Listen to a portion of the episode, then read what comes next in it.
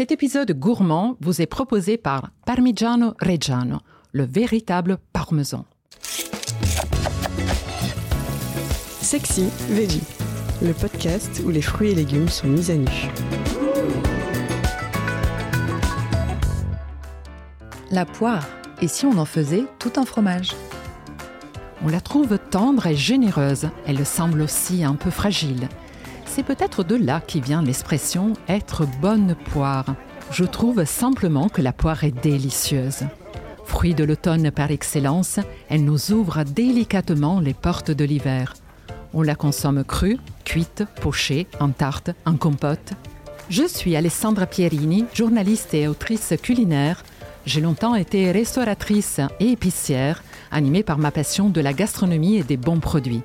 Je vis à Paris, mais je suis née à Gênes, en Italie, et je partage avec vous quelques conseils pour sublimer un fruit que j'adore, la poire.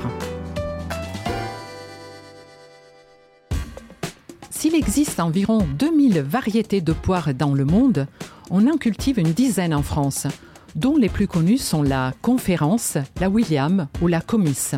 En France, elle est connue depuis le Moyen Âge, mais c'est réellement au XIXe siècle qu'elle a conquis le cœur des Français, sublimée dans une recette devenue intemporelle, la poire Belle Hélène.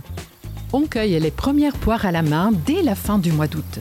On les choisit alors bien mûres, mais bien sûr avant qu'elles ne tombent de l'arbre. Leur chair est alors juteuse et sucrée. Viennent ensuite les poires de garde, celles de l'automne et de l'hiver, dont la chair est plus ferme mais tout aussi délicieuse, et qui pourront finir de mûrir dans nos corbeilles de fruits. Une pointe de cire rouge sur leur pédoncule garantit une excellente conservation.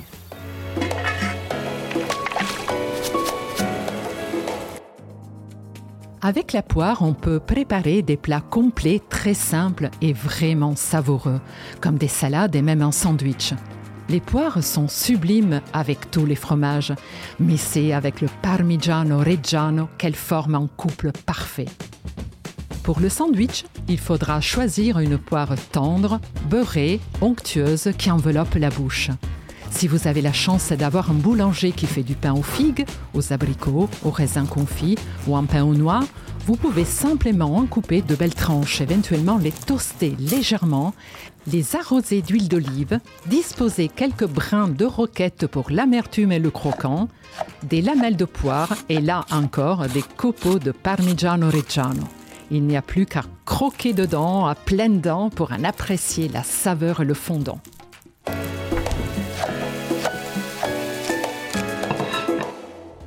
Pour la salade, il faut choisir une poire un peu ferme et simplement l'associer avec une huile d'olive très douce. Vous ajoutez des noix, ou mieux des amandes, que l'on aime beaucoup en Italie aussi.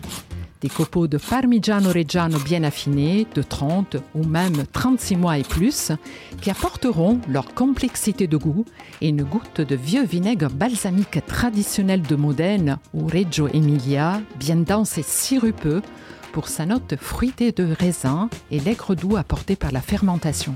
De la fleur de sel, du poivre, c'est gourmand, élégant, tout simplement bon.